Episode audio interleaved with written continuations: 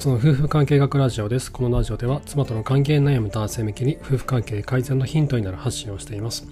と今日お話したいことは、これ何度か過去お話はしてるんですけど、ちょっと改めてまとめて話したいなと思いまして、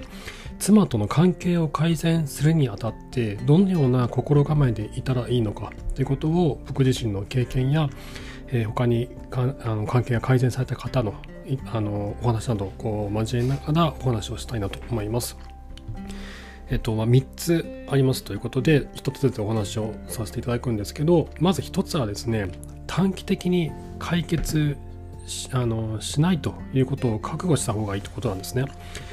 あの妻との関係を改善しようと思った時にまあ、まあいろんな本を読んだりとかしてこういろいろね声かけを変えたりとか妻に対して声かけを変えたり行動を変えたりとかってことをしていくんですけどまあ、ね、あのすぐには結論というかその変わらないんですよね妻のあのこちらに対する冷たい態度といいますか関係が冷めきってしまったその関係性はすぐにもう1週間とか1ヶ月とかですぐに変わったりとかって本当にしないんですよね。まあ、しなあの短期的に変わらないからこそ心が折れそうになるんですけど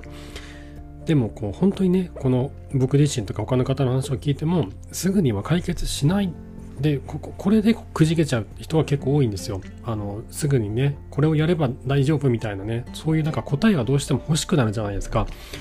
あの妻に共感しようと共感の言葉をかければいいのかって言ってその日あの大変だったねお疲れ様って話を声をかけるんだけど妻の反応がいまいちでもう嫌になっちゃうとかっていうふうにこうどうしてもなりがちなんですよ。これ僕もそうだし他の方もそうなんです。みんなそうなりがちなんですよ。なぜなら期待しちゃうからなんですよね。だって本にそう書いてあるんですよもう。女性には共感を示しましょうと。共感を示せばこちらに対して心を開いてくれるようになりますって書いてある。じゃあやってみよう。やってみた。だけど何も変わらない。そう変わらないんです簡単には。だから嫌になっちゃうんです。だけど長期的な目線で見ていくとこれが積もり積もっていつの間にか妻との関係がこうあなんか変わってきてるっていうふうにこうなっていくってことなんです。だ関係性というのは少しずつ変わっていくんですね。これなぜなのかなぜなのかというと人の気持ちってすぐには変わらないじゃないですか。例えば誰かのことをこう好きになるとかっていう時ってあの出会ってすぐ恋に落ちたとかってねそんなあんまめったに世の中実際ないじゃないですかあんまりね。一目惚れですぐそのその場で恋に落ちて、えっと、もうすごく仲良くなりましたとかってなかなかないわけですよ。もうなんか15歳の時の初恋とか存外だと思うんですよね。人の気持ちはすぐに変わらない。でさらに言うならば、えっと、妻から僕ら夫に対するあの感情っていうのが良くないネガティブな感情を持っている場合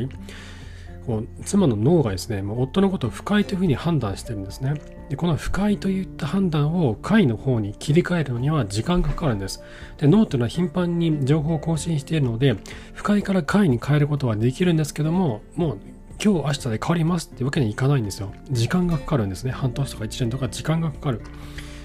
だけど確実にちょっとずつちょっとずつ変えていくことっていうのができるんです。でちょっとずつの変化があまりにも遅いもんだから夫も妻も両方ともその変化になかなか気づきにくいんです。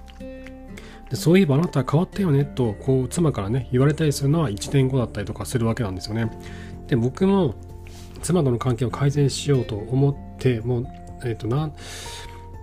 3年4年5年5年ぐらい前ですかねからいろいろ変え始めてえっとで僕の場合確か1年2年ぐらいかかってちょっとずつこう改善していて今でもどんどんこう今今もどんどん変わってる最中なんですよね。さらに言うならば僕らの関係性ってどんどんどんどん今でも変わっていっててでそれあの僕が行動を変えようと思った時から5年経った今妻は僕に対してあの変わったよねって言うんですよ。5年経ってるんですよ。5年もかかってるんですけどそれぐらい経ってからそういえばなんかあのあなたどんどん変わったねって全昔と全然違うよねみたいなことを5年後に言われてるんですよね。なのでなかなか短期的には解決しない短期的な解決を望まないというか覚悟した方がいいってことなんです。で本を読んでも解決しないとかねちょっと行動しても変わらないとかっていうふうになるんだけどもえっとやり続けることが重要になってくるわけですね。でさらに言うならばあのやらないことはもっとダメで本を読んだだけで解決しないわけですよ。それをあの行動していかなきゃならないわけなので。大事なことは知識だけじゃなくて行動だったり継続だったり勇気だったりするわけです。行動するための勇気と適切な行動と行動を振り返りながら改善してそれを継続していくことが重要になってくるわけなんですね。僕自身振り返ってもそうでした。で、えっと、次の2つ目の心構え妻との関係改善にあたっての心構えの2つ目なんですけどこれも前回前々回とかお話をしてますがもうあの期間を定めて全力で集中するとやりやすいといったことを実際に改善された方もおっしゃってました。で僕の場合は特に期間を定めたわけではなかったんですけどえっと、なんだろうな。だけどね、こう期間を定めることによって集中力が増すっていうのは確かにあるなと思ったんですよね。こういつまでも終わらない受験勉強みたいな苦しみって辛いじゃないですか。いつ終わるんだろうと。この冷めた夫婦関係はいつ改善されるのかさっぱりわからないって怖辛いですよね。だから例えば半年間とか1年間とか期間を区切ってなんとなくでもいいのに期間を区切ってそこまではもう全力で集中するともう駆け抜けると決めるわけです。そして例えば半年間行動をし続けて、えーと、妻からのフィードバックを得ながら、えー、自分の行動を改善しながらそしてそれをこう改善した行動を継続していく。それを続ける中でちょっとずつちょっとずつ関係性って変わっていくはずなんですよ。本気でやれば。で改善していってでその定めていた期間例えば半年間が過ぎた時っていうのは半年前と比べて多少は改善されてるはずなんですよね。なので半年後に完璧な望む関係に戻れていなかったとしても更新はしてるはずなんですよ。そしてえっと、そこからだったら心がね折りにくくなってるはずなんですよね。自分自身の、えっと、心が折りにくくなっている。妻からの反応とかも半年前と比べるとあの悪くはなっていない良くなっていると。そうなってくると自分の行動も継続しやすくなるわけなんです。習慣化して苦しくないところまで進むことができればあとはもう楽なんですね。もう自動でもう習慣化されますので妻へのケアというのが習慣化されていくので。で関係が徐々に良くなって、まあ、数ヶ月経つとだいぶ習慣化されていくなと思うんですよね。大体行動って3ヶ月ぐらい続けると習慣化されると言いますよね。だけどここで大事なのがあの相手がいる習慣なんですよねこれって。毎日本を30分読むとかね毎日英語の勉強を30分やるっていう習慣って自分としか向き合ってないんですけど妻に毎日感謝の言葉を伝えるとかえっと妻,、えっと妻妻から毎日何か不安に思っていることとか困っていることないかってことを聞いて改善するとかといったといった習慣化これって妻という相手がいる話になるので妻からのフィードバックがあまりにもこう薄かったりとか、えっと、すごくこう冷たい無視されたりとかっていうことが続くと心が折れやすくなってくるんですよね。でこれがねまた一つ、えっと、大変なところではあるんですけどだからこそ永遠に終わらない受験勉強のような感覚ではなくて半年間とか定めてそこを全力であの駆け抜けることにすると続きやすくなるんじゃないのかなって思うんです。で最後の3つ目なんですけどこれもあの以前お話をしたんですけどあの自分に自信を持った方がいいんですよねな。なんとかなるだろうという楽観的な姿勢を持ちながらも全力で行動を続ける。この2つを同時進行で走らせた方がいいんですね。全力で妻との関係を改善しようと集中する。そして同時に自分だったら何とかできるというふうに楽観的な姿勢も崩さないってことです。なぜならばあまりにも辛いからですよ。妻との関係改善って妻からの反応があまりにも薄すぎてなさすぎてあまりにも辛いんですよね。続かないんです。どうしていいかわからないと。いつまでにこれやったらいいんだと。あの永遠に無視され続けるナンパとかって辛いだけじゃないですか。それと似た似たようなところがあるんですよね。だからこそ、まあ、かつてはね好き好き同士で結婚した2人なのだからなんとかなるとあの自分の努力したりなんとかなると楽観的な姿勢を保ちながら全力で行動を続けることが妻との関係を改善のためのこの、まあ、勇気をですね持つための一つの、えー、何ですかねあのアドバイスというかチップス的なものになってくるのかなって思うんですよね。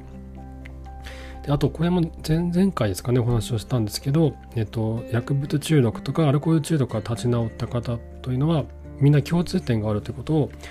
えっと、ソーシャルワーカーとして働きつつ、英語コーチングっていう仕事もされている杉原健さんっていう方がいらっしゃって、僕この方のノートが好きでよく読んでるんですけど、薬物中毒とかアルコール中毒が立ち直る、立ち直った方にはみんな共通点があると。それは仲間の存在だっていうんですよね。一緒にこう頑張っていく仲間そして、えっと、例えば妻との関係改善においては無事に関係改善できた人からの、えっと、アドバイスだったりとか一緒にこう支え合っていくあの関係とかそういったことによって前に進みやすくなるということなんですね。なので、えっと、妻との関係改善にあたっての3つの心構えということで今日は3つお話をしたんですけどもどうしても辛いという時は、えっと、僕の質問箱の方であのいろいろとねあの愚痴を書いてくださってもいいですし僕もちろん回答しますのであと一緒にこう伴走伴走者が欲しいと一緒に歩んであのどこに自分の場合はどうしたらいいのか全くわからないとどうしたらいいんだろうとこう悩んでる方は連絡をください。僕ノートのサークル機能を使ってあとの夫婦関係オンラインカウンセリングタイムスという名前で妻との関係に悩む方向けにアドバイスを行ってますのでで最近 Discord でコミュニティも作ってまだ人数も少ないので全然活発じゃないんですけど、えっと、同じように妻との関係を改善しようと思う方たちとのやり取りとかも通じて前に一緒に進んでいければいいなって思っています。はい、ということで今日は妻との関係改善にあたっての3つの心構えということでお話をさせていただきました。妻との関係悩む方の参考になれば幸いです。はい、えー、っと、先ほどもちょっとお話ししましたけど、質問箱の方で夫婦関係に関するご相談を受けておりますので、ぜひそちらご利用ください。あと、ノートのサークル機能を使って、妻との関係悩む方向けにアドバイスも行っております。ぜひそちらもご利用ください。リンクを貼っておきます。はい、今日も最後までありがとうございました。それではまた明日お会いしましょう。さようなら。